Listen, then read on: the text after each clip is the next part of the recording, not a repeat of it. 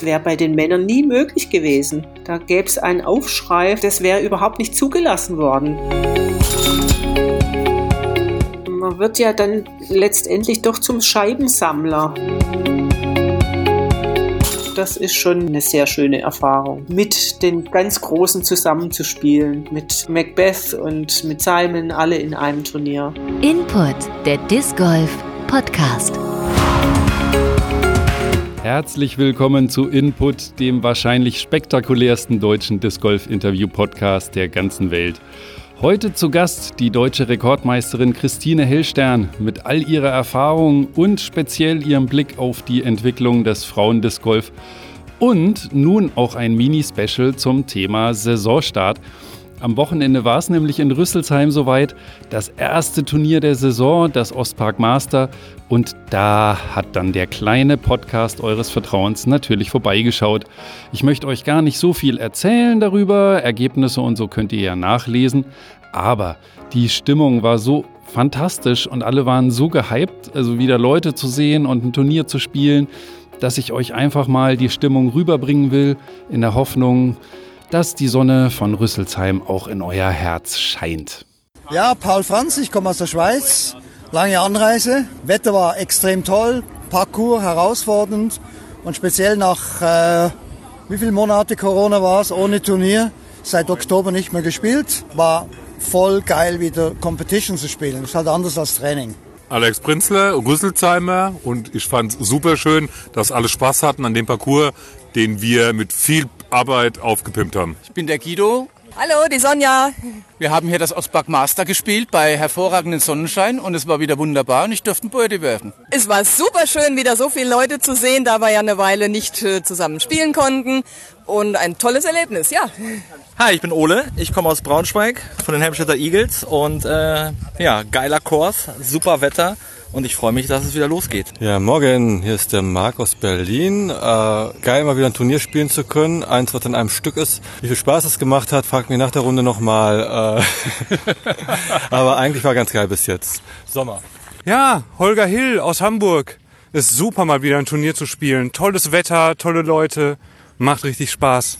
Stefan Mesel, natürlich freue ich mich, das erste Turnier des Jahres und das erste Masters-Turnier, also beziehungsweise das erste Turnier einer Masters-Serie zu spielen, beim schönen Wetter. Alle freuen sich, sich endlich wiederzusehen, endlich wieder spielen zu können. Ja, hallo, Silke hier, mein erstes Turnier und freue mich auf einen wunderschönen Tag mit den Ladies. Ja, hi, ich bin der Sven Heiken, komme aus äh, Meschede, mein Heimatverein ist Bad Fredeburg, TV Fredeburg und ich finde es einfach nur geil, dass es endlich wieder mit Disc Golf losgeht. Hallo, guten Morgen. Hier ist Wolfgang Kraus, der Sportdirektor der DGA und der TD des Ostpark Master.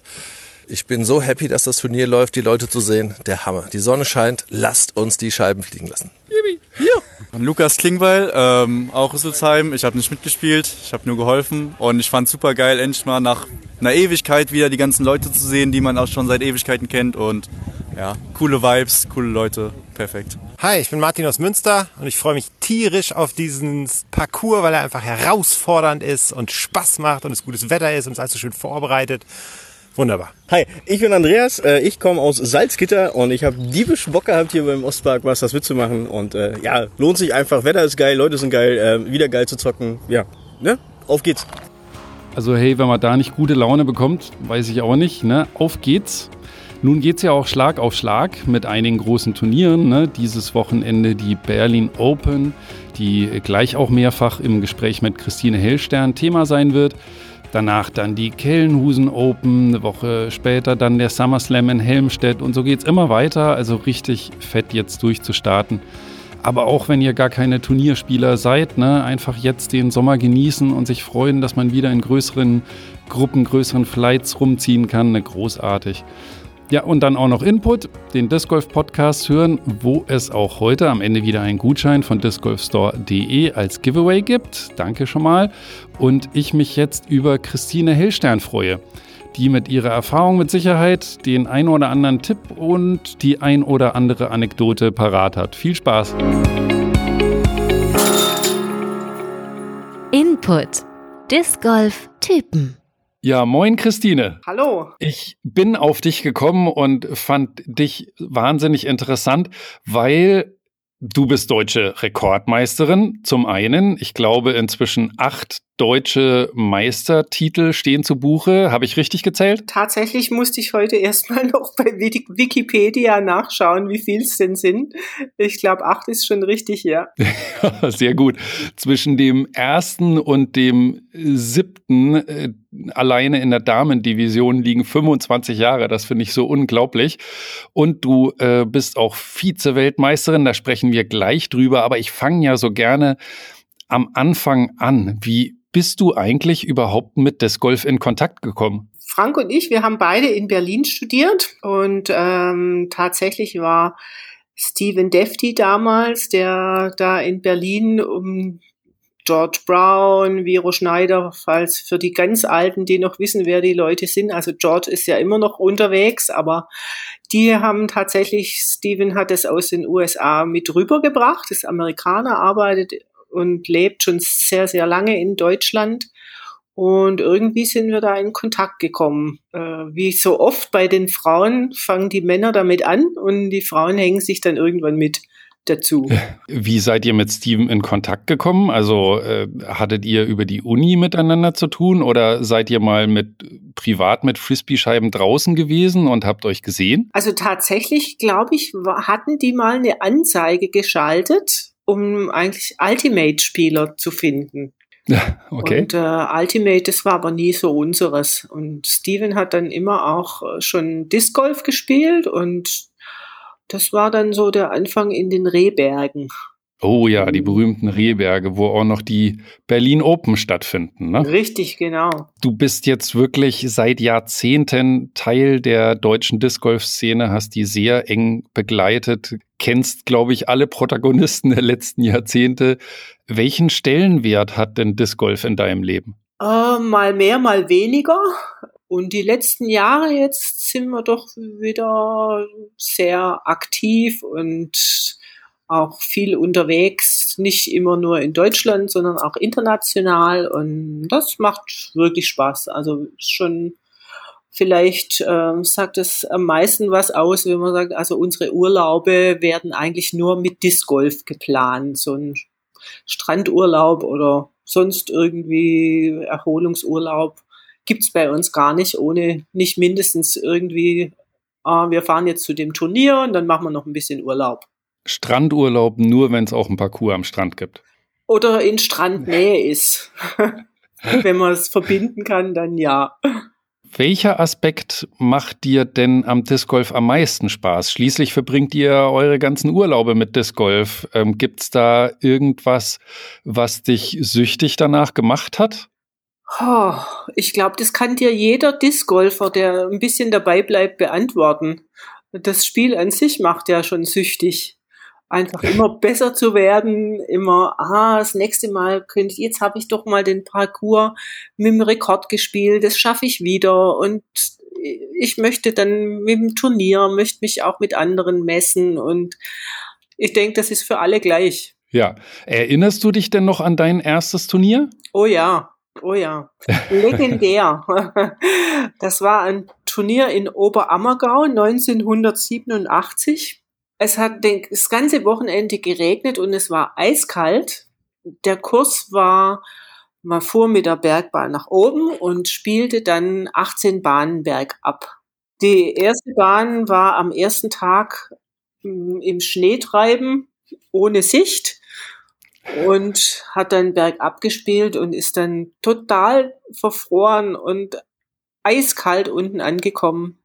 Wir hatten damals einen, so einen kleinen VW Bulli Campingbus von meinen Eltern ausgeliehen und haben versucht, uns da wieder aufzuwärmen für den nächsten Tag. Und das war schon, war damals das letzte dort in Oberammergau, aber das war wirklich, ist mir immer noch in Erinnerung.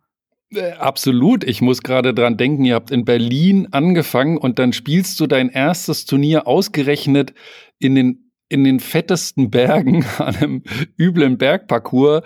Ja, aber damals ging es noch nicht um Qualität, da ging es nur ums Dabeisein. Also ich, ich weiß gar nicht.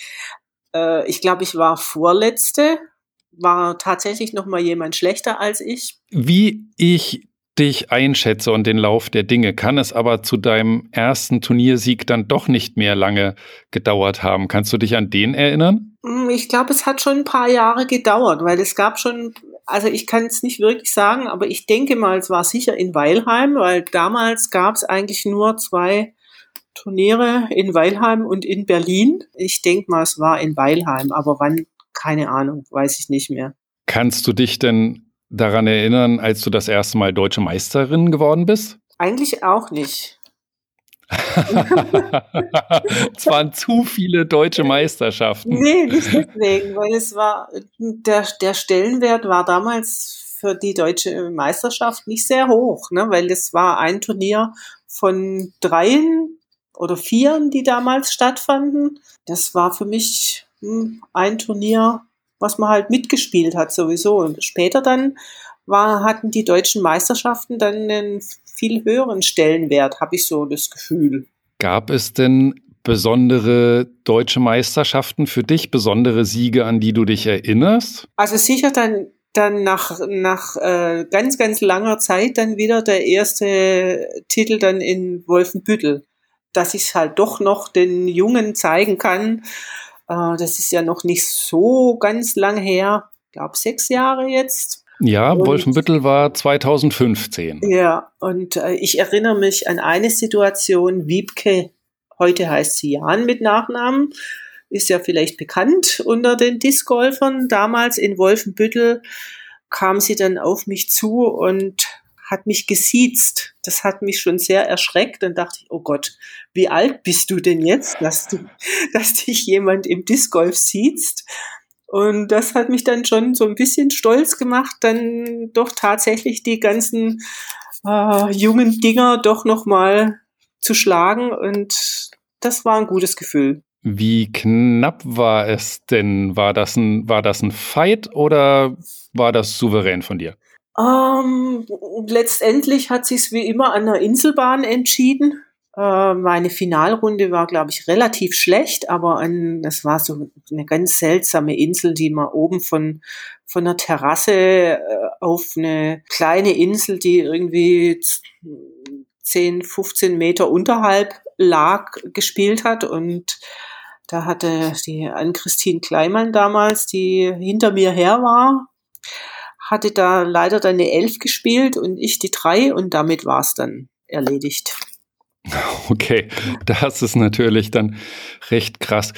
War dir 2015 bewusst, als du deutsche Meisterin geworden bist, dass das bereits 25 Jahre nach deinem ersten deutschen Meisterschaftstitel war? Oder hat das gar keine Rolle gespielt. Also mir war schon bewusst, dass es sehr lange her ist, aber dass es jetzt 25 Jahre waren, das war mir nicht bewusst, nee. Haben sich denn eigentlich deine Disc Golf Skills so im Laufe der Jahre verändert? Also, wenn du zurückschaust, merkst du, dass du in irgendwas deutlich besser bist als früher oder einfach wieder schlechter geworden bist? Ähm, ich weiß nur, dass eins immer schlecht ist und war, und das ist mein Patten. Ansonsten, Der Schlüssel zu allem. ja, genau. Ansonsten ist, glaube ich, hat man sich so im Laufe der Zeit schon angepasst. Aber ja, sicher auch mit den neu, neueren Scheiben kam dann immer ein bisschen Länge mit dazu und Routine, obwohl ich immer noch auch bei großen Turnieren nervös bin und aufgeregt, äh, kann mir dann schon mal meine Nerven auch mal einen Streich spielen. Die Scheiben, die nach und nach auf den Markt kamen, hast du dir leicht getan, die kennenzulernen und dich umzustellen? War das auch für dich spannend oder hat das nicht so eine große Rolle gespielt? Man wird ja dann letztendlich doch zum Scheibensammler. Also man denkt dann immer, man kauft dann was Neues dazu und dann nicht nur eine, sondern gleich vier oder fünf, weil man muss die ja mal auch paar Mal werfen und so passt sich das dann immer ganz langsam an und von eine von den dreien, die man dann vielleicht kauft im Viererpack, passt einem gut und spielt man dann weiter, bis dann die nächste Idee kommt.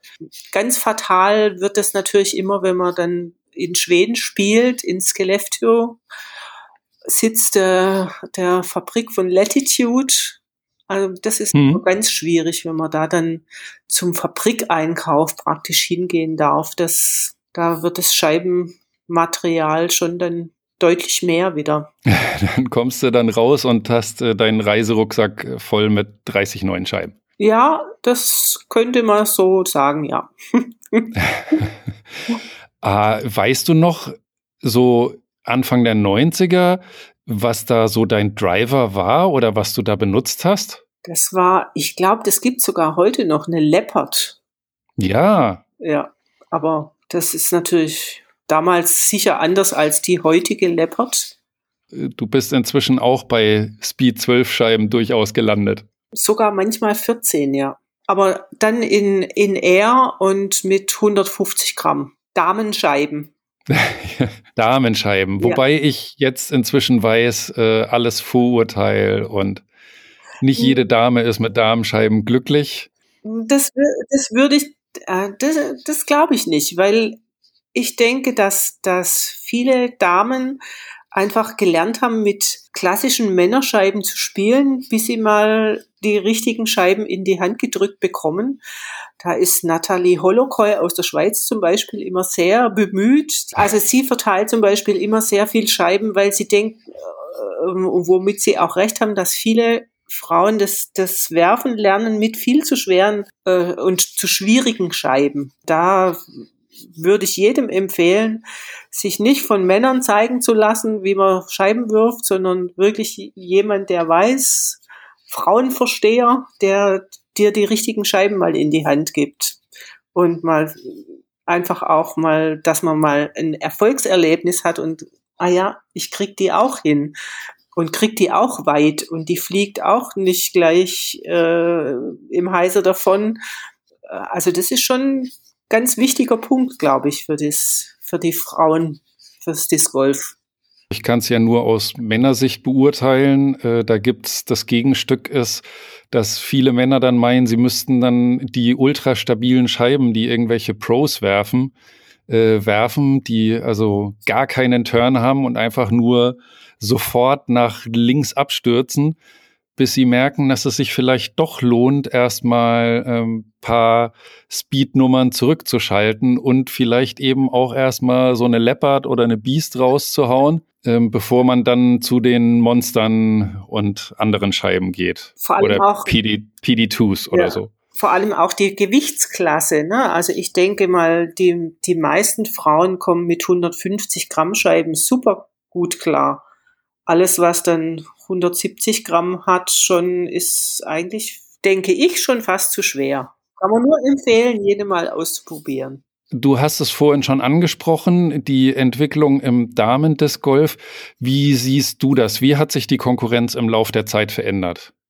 Man sieht es vielleicht auch einfach mal an dem, dass ich bin so das einzige Überbleibsel aus der 80er, 90er Jahre Zeit. Da ist sonst niemand mehr da. Die einzige, die da noch später dann aufgetaucht ist, ist die Susan Fischer aus äh, Potsdam. Und äh, da kam doch sehr viel schon, was mal zwei Jahre gespielt hat, dann waren sie wieder weg. Und da hat sich jetzt doch schon einiges geändert. Äh, Spielerinnen wie Wiebke, wie Antonia, wie Maike, die sind doch jetzt schon ein paar Jahre auch dabei und nicht ne- mehr nur, also so war mein Gefühl damals als Anhängsel, der Freund spielt Disc Golf, ach, da spiele ich auch mal mit und dann bin ich ein Jahr dabei und dann trennt man sich wieder oder man gründet Familie und spielt dann nicht mehr. Da hat sich doch schon ein bisschen was geändert, dass die Frauen und Mädchen auch wirklich mal für sich dabei bleiben, ohne dass jemand mit dabei sein muss, der sie immer mit auf den Parcours zerrt. Mehr oder weniger. Ja. Hast du auch das Gefühl, dass Damen-Disc Golf anders wahrgenommen wird als noch vor 10, 20, 30 Jahren? äh, wird schon anders wahrgenommen, aber es gibt, finde ich, noch ganz viele Sachen, die man viel, viel besser machen kann. Also es ist einfach, manchmal hat man das Gefühl, das, das wird immer nur so als Anhängsel an das Männer-Disc Golf gesehen. Ah, zum Beispiel, ich hatte ja gesagt, ich habe mal in Wikipedia reingeschaut, wie, wie war es denn mit den deutschen Meisterschaften? Da wurden die besten deutschen Spieler erwähnt alle möglichen Leute, Hartmut Warmann, Simon Lissott natürlich, nicht eine Frau. Dann bei vielen Turnieren, also ist es so, es gibt ein Turnier äh, hier in Deutschland, das auch die Schweiz veranstaltet. Die meisten werden wissen, wovon ich spreche. Das sind so Kleinigkeiten wie, es werden 27 Bahnen gespielt im Frühjahr, im März keine Büsche, nix. Und es steht auf dem ganzen Parcours nicht eine, ein Dixie-Klo. Die Damen müssen dann in den fünf Stunden, die sie spielen, irgendwo in lichte Büsche sitzen. Oh, das finde ich einfach so Kleinigkeiten, die, die einfach zeigen, da macht sich niemand groß Gedanken drüber, was die Frauen gerne, was man denen Gutes tun könnte. Ne? Und wenn es mal Damen-Tees gibt, dann oft einfach nur, ja, wird die Bahn halt fünf Meter verkürzt, aber dann fehlt oft schon dann wieder der Kick dafür und ja, es ist einfach nur so ein, immer so ein Kick hinten dran. Ich, hm. Das ist in Deutschland nicht anders wie in den USA. Ich habe ja die, äh, spiele ja auch viel international. In, war, war bei den Weltmeisterschaften jetzt, äh, bei den Masterweltmeisterschaften. Da war das so, dass, dass es äh, verschiedene Tees gab. Die Golden Tees waren super gut hergerichtet, war alles super schön. Dann gab's die für die Master, die waren noch so okay. Und dann gab's die für die älteren Damen. Da waren, war dann eine, eine, ein Stock mitten in der Wiese reingesteckt. Da war jetzt das Tee. Und erst auf massive Kritik unter anderem meinerseits wurden dann da wenigstens mal ein paar Matten hingelegt. Das ist so, also sicher nicht böse Absicht, aber einfach gedankenlos. Da könnte man sich ein bisschen mehr Mühe geben, finde ich. Absolut. Wir haben es jetzt mit den zurückgelegenen USWDGC, also mit den Frauen-US-Meisterschaften wieder gesehen. Da hat sich Paige Pierce ausführlich beschwert, auch wenn sie das gewonnen hat. Wir konnten das beim Gucken auf YouTube nachvollziehen, wenn man mal die USDGC mit den USWDGC vergleicht. Da sind bei den offenen Männermeisterschaften quasi überall Pavillonzelte an den Tees und das ist alles total schön hergerichtet und die äh, Herren spielen dann auch nur einen Parcours mehrere Tage. Die Damen haben drei Parcours in drei Tagen gespielt, also sehr ungleiche Voraussetzungen. Und der Parcours sah auch insgesamt relativ lieblos aus. Und das fand ich traurig, weil wir reden ja von dem Jahr 2021 und den US-Meisterschaften der Damen. Ja, stimme ich dir absolut zu. War für mich auch wieder ein Aufreger. Was noch dazu kam, war, dass offensichtlich ja auch die Kurse nicht mal fürs Training gesperrt waren. Das heißt, die mussten sich dann hinter den Amateuren, die da jeden Tag zum Spielen hingehen, einreihen und haben dann für die Trainingsrunde mal vier, fünf Stunden gebraucht. Das sowas, das geht, das wäre bei den Männern nie möglich gewesen. Da gäbe es einen Aufschrei von, das wäre überhaupt nicht zugelassen worden. Das, also da äh, gibt es schon noch was zu tun. Unbedingt, da muss viel mehr Grips, Aufmerksamkeit, Widmung auf den Bereich gelenkt werden. Du hast ja gesagt, es sind inzwischen deutlich mehr Damen ähm, als vor 20, 30 Jahren, aber absolut gesehen sind es ja immer noch, ich sag mal, sehr übersichtliche Zahlen. Gerade im Turnierbereich ist es ja eine fantastische Quote, wenn da mal von 72 TeilnehmerInnen zehn weiblich sind, ja. Ähm, hast du denn eine Idee, wie man noch mehr Frauen für den Disc Golf Sport gewinnen kann? Also es wird sicher immer eine kleinere Zahl bleiben als bei den Männern. Das, aber ich, das hängt vielleicht auch einfach insgesamt so mit Sport verstehen und Sport treiben zusammen. Könnte ich mir vorstellen, weil wenn man so die, ich würde, würde mal sagen, wenn man alle Sportler anguckt, sind die Frauen da auch total unterrepräsentiert, auch im Amateurbereich vor allem. hat, glaube ich, einen anderen Stellenwert bei den Frauen insgesamt im Leben. Vor allem, weil wenn es um, um äh, Wettbewerb geht, da Mhm. glaube ich einfach andere Schwerpunkte bei den Frauen. Insofern denke ich mal, mit so Kleinigkeiten, was wir jetzt gerade angesprochen haben, kann man dann vielleicht die eine oder andere, die da mit reinschnuppert, vielleicht eher mal bei der Stange halten. Ich kann schon mal dafür werben, die Expo Open in Hannover von meinem Heimatverein haben auf jeden Fall an zwei Stellen des Parcours Dixie-Klos.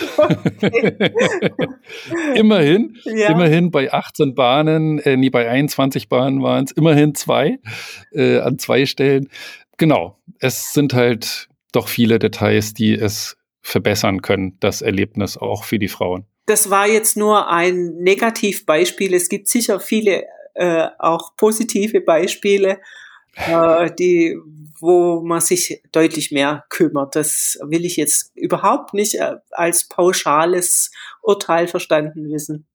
Wie hat sich denn aus deiner Sicht die Turnierlandschaft und Disc Golf Szene entwickelt? Du hast ja wirklich den Überblick seit Ende der 80er. Ja, das ist natürlich die, die Menge an Turnieren, die jetzt gespielt wird, das ist schon enorm.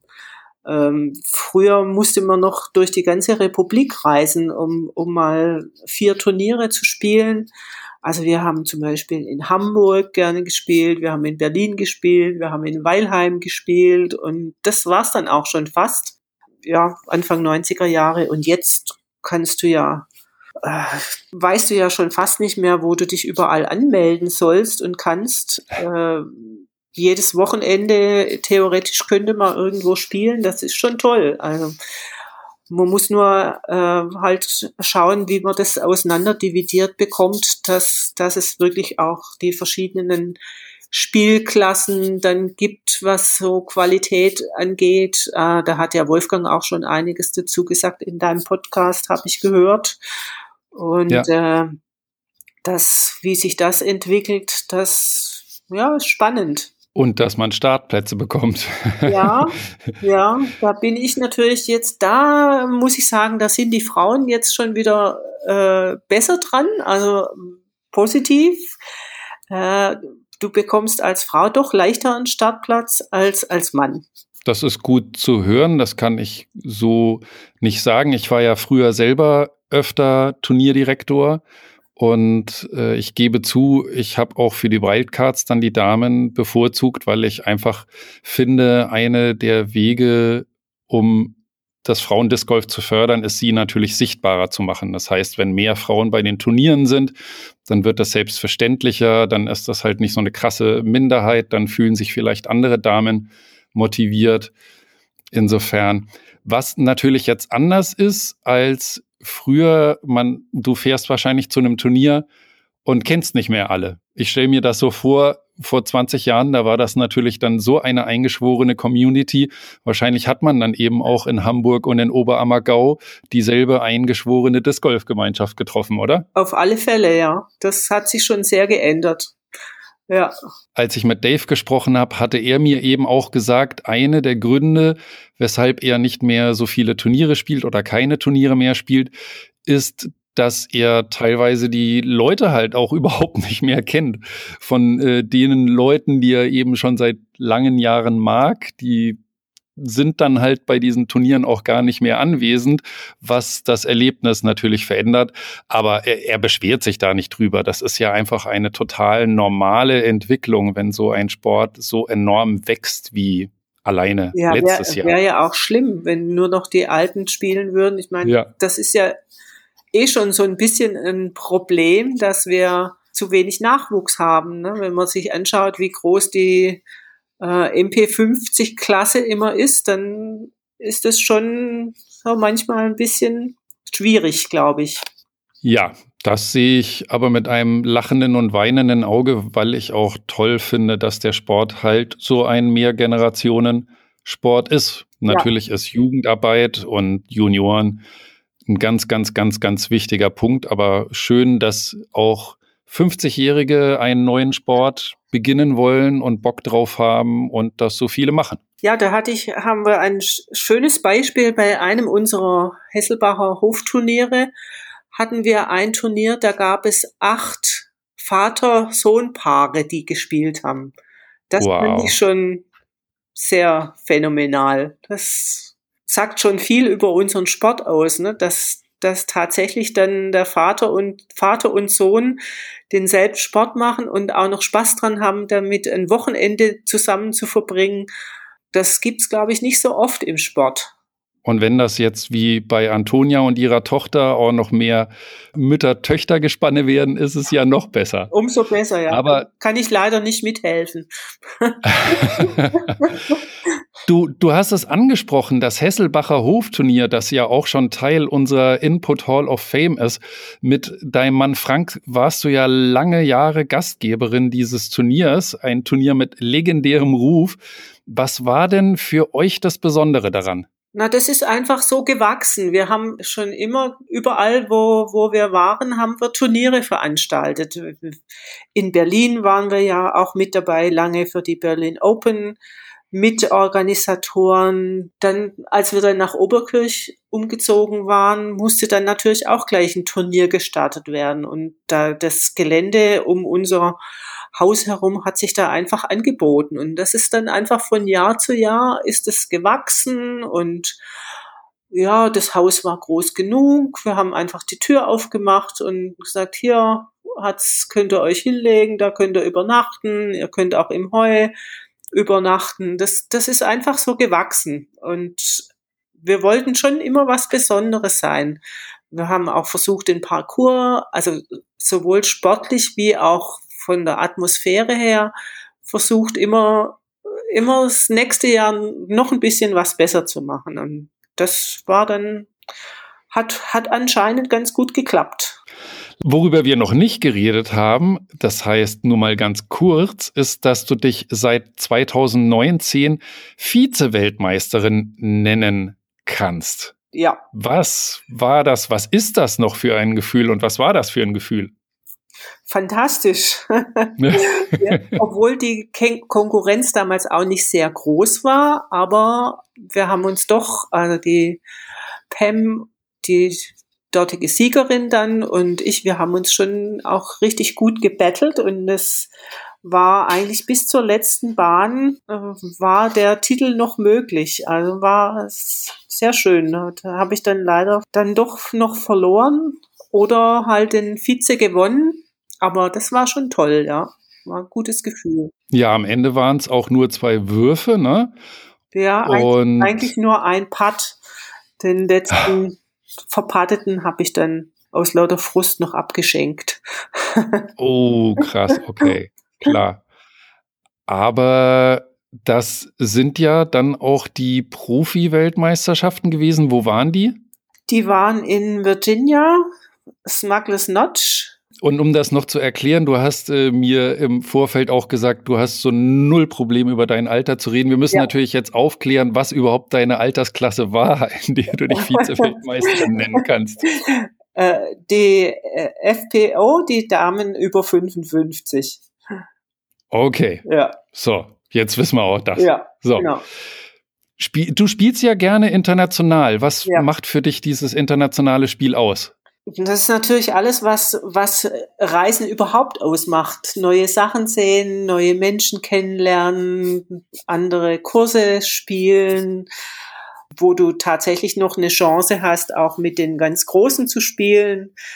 Äh, also ich habe auch schon mit Paige Pierce eine Runde gespielt und also oh, das wow. ist einfach sehr cool dann. Also gerade äh, Australian Open da habe ich mit Paige Pierce zusammengespielt. Das war ein, das erste Major in, in Australien, war noch, ist einfach sehr weit weg, für alle sehr teuer. Äh, man braucht viel Zeit und dementsprechend konnten wir nicht so guten und vielleicht auch viel zu alten da noch reinschlüpfen und haben dann tatsächlich auch zweimal die Australian Open gespielt und das ist schon dann eine sehr schöne Erfahrung. Mit den ganz Großen zusammenzuspielen. Auch mit Macbeth und mit Simon, alle in einem Turnier. Das ist schon großartig. Oh, großartig. Mein Neid ist dir auf jeden Fall sicher. Ja. Und es ist ja auch toll, mal eine Vergleichbarkeit zu haben von einem Turnierlayout dieser Klasse und dann zu wissen, okay, da liegen also die Unterschiede, das sind meine Landezonen. Äh, so muss ich da entlang spielen. Eine Paige Pierce, die als eine der wenigen Frauen, glaube ich, auch mal, wenn sie gut drauf ist, das Ding 110, 120 Meter kloppen kann. Die kann natürlich ganz andere Sachen machen. Ja, ja, ist manchmal Spannend. auch ein bisschen frustrierend. Ja, Mensch, jetzt haben wir, jetzt haben wir deine gesamte Disc Golf Weisheit zur Verfügung. Ich würde jetzt mal ein paar allgemeine Fragen noch stellen, nämlich wenn du einer Anfängerin, einem Anfänger einen Tipp geben könntest zum Spielen oder sonst was. Was glaubst du, was wäre dieser Tipp? Der, der Tipp wäre, ist nicht ohne Training irgendwo hingehen, der Spaß muss klar erstmal am Anfang im Vordergrund sein, aber nur immer nur spielen, damit kommt man nicht sehr viel weiter. Training gehört, gehört auch unbedingt mit dazu. Nur dann kann man wirklich auch sich immer so ein bisschen verbessern und das ist ja das, was den Reiz ausmacht, dass ich jedes Mal, wenn ich dann wieder gespielt habe eine Runde, denke, ah, da geht noch einer und das geht noch besser. Egal wie gut du spielst, du weißt immer, du kannst, kannst es eigentlich noch besser. Hast du denn einen speziellen Tipp fürs Training, für irgendeine Trainingsroutine, die dir weitergeholfen hat? Patten, patten, patten, patten, patten, patten, patten, patten. Also wirklich diese 1000 Putts, also um einfach das Muskelgedächtnis zu schulen, ständige Wiederholung, das ist, glaube ich, schon sehr wichtig, um eine Sicherheit auch zu bekommen. Und dann, Aber hast du da irgendeine Routine, dass du sagst, okay, du gehst Antonia hat es so gesagt, wenn sie einen Putt macht oder drei Putts macht, dann geht sie einfach einen Schritt weiter zurück, bis sie dann vielleicht irgendwann mal zwölf Meter entfernt ist. Jeder hat da so seine andere Taktik. Hast du eine bestimmte also, Putt-Trainingsroutine? Ich mache das ähnlich. Ich habe auch eine ganze Kiste voll mit Puttern, ungefähr 30 Stück. wir okay. haben äh, hier ein bisschen Garten drumrum und wir haben auch etliche Körbe und ich mache es tatsächlich auch so, dass ich dann immer äh, bei drei Metern anfange und versuche dann bis auf 15 Meter oder sagen wir mal 10 Meter zurückzugehen und mitunter auch mal so kleine Competition mit Frank zu machen und ja, das bringt schon was. Hast du denn ansonsten einen Tipp, wie du mental an das Spiel rangehst? Also hast du da so ein bestimmtes Mindset, wenn du zum Beispiel an eine Turnierrunde gehst? Also ich versuche schon immer, das mich so zu fokussieren, dass ich sage, so nur der der nächste Wurf ist wichtig. Nicht das, was du vorher gemacht hast und nicht das, was der andere macht und nicht das, was jetzt vielleicht nächste Runde kommt oder was gestern war, immer nur der Wurf, der jetzt kommt, der ist wichtig. Dann Ziel, eigentlich sollte man immer das Ziel dann ins Auge fassen und dann sollte es eigentlich ganz alleine gehen, dass dein Muskelgedächtnis schon weiß, wie äh, die Scheibe dann eigentlich fliegen müsste. Klappt nicht immer, aber das ist schon, glaube ich, eine ganz gute Geschichte. Alles abhaken, was drumherum war. Wichtig ist nur der nächste Wurf. Und das schaffst du auch? Oder schafft das dein Kopf? Nein. Angenommen, du hast jetzt irgendwie ein wirklich zwei miese Würfe hinter dir oder hast eine Bahn total vergurkt und du stehst am Tee des, der nächsten Bahn und sagst dir, ich denke jetzt nur an diesen Wurf. Es war doch gar nichts. Ich versuch's zumindest, aber es klappt natürlich nicht immer. Was ist denn derzeit deine wichtigste Scheibe oder deine Lieblingsscheibe? Was würdest du sagen? Äh, eigentlich habe ich zwei. Also ich habe eine uralte Jokery von Pro Discus, kennt wahrscheinlich kaum einer, die äh, ein, ein, super Putter und ein super äh, Approach-Scheibe ist. Und dann ist tatsächlich die Turn ist immer noch einer meiner Lieblingsscheiben als Driver. Kann ich auch nur empfehlen. Ich habe auch in irgendwelchen Foren gelesen, dass die Turn oder Turn oder wie immer man die auch nennt, letztlich in direktester Verwandtschaft zur Destroyer ist. Es ist im Prinzip einfach nur die instabilere Version einer Destroyer. Und das kommt auch ganz gut hin, so von dem, wie sie sich fasst und wirft. Und ich spiele Ja. gerade die Weitwurfscheiben, spiele ich wirklich fast alle nur noch 150 Gramm oder 150 bis 160 Gramm. Okay. Wir haben ja mal die Japan Open gespielt und das damals war das noch Vorschrift, dass die nur, dass du nur Scheiben mit 150 bis 159 Gramm werfen durftest damals. Und Mhm. das hat mich so drauf gebracht, die, die Scheiben dann viel leichter zu wählen. Das hat so gut geklappt, dass ich dabei geblieben bin. Okay, cool. Dir danke ich an dieser Stelle schon mal das erste Mal für dieses sehr interessante Interview. Ich fand's ganz cool, auch was du erzählt hast, wo wir alle mehr arbeiten können, was das Damen-Disc Golf angeht. Deine Tipps und Erfahrungen fand ich super, möchte aber natürlich jetzt, wo es auf das Ende zugeht, dich fragen, ob du auch eine Kandidatin oder auch einen Kandidaten für die Input Hall of Fame hast, weil alle Interviewgäste von mir dürfen da ja etwas, das kann aber auch eine Scheibe sein oder ein Turnier oder eben ein Mensch für die Input Hall of Fame nominieren. Wen oder was hast du denn? Ich habe mir natürlich dann schon Gedanken gemacht, ganz klar. Und ich habe so. tatsächlich eine Person ausgedacht, keine Frau.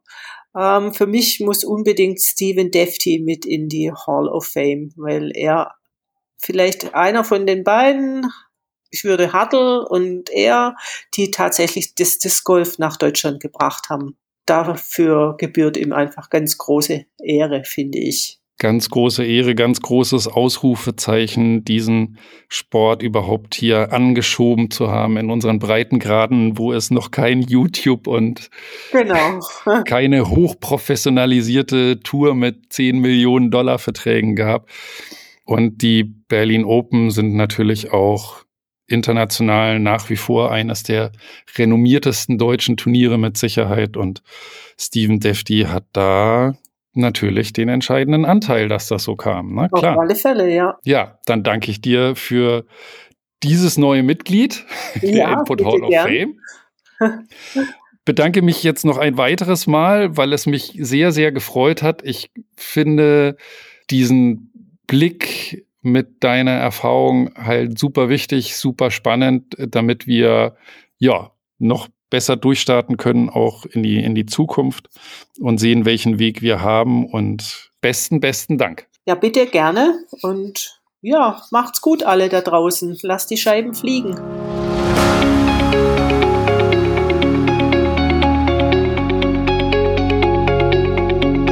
Falls ihr jetzt sagt, cool, der Blickwinkel einer Frau auf den Sport ist ja schon ein bisschen anders und spannend, dann empfehle ich auch Folge 5. Da habe ich mit Antonia Faber gesprochen, der aktuell besten deutschen Spielerin und amtierenden deutschen Meisterin.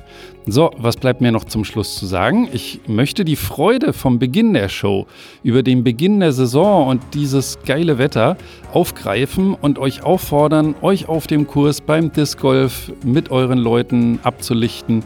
Gerade mit den Leuten, die man wegen der Corona-Zeit eben vielleicht lang nicht mehr gesehen hat oder Personen, die ihr auf dem Kurs neu kennenlernt.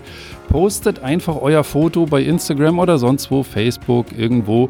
Hauptsache, ihr fügt dann noch den Hashtag Input, Input natürlich mit 2T, hinzu, damit ich das sehe.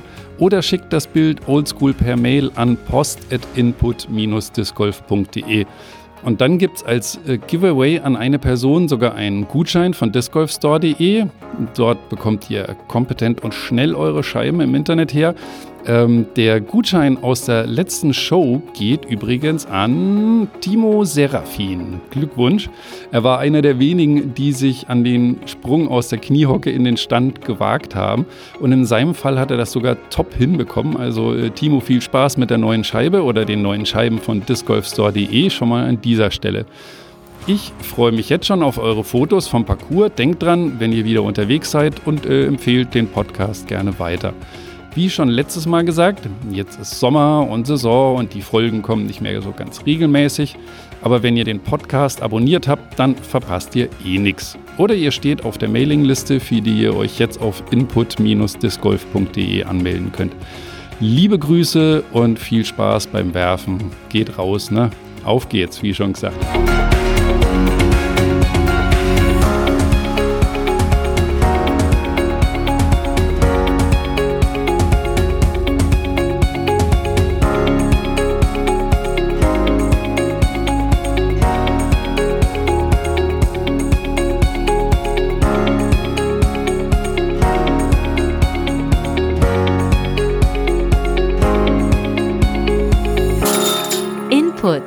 input-discgolf.de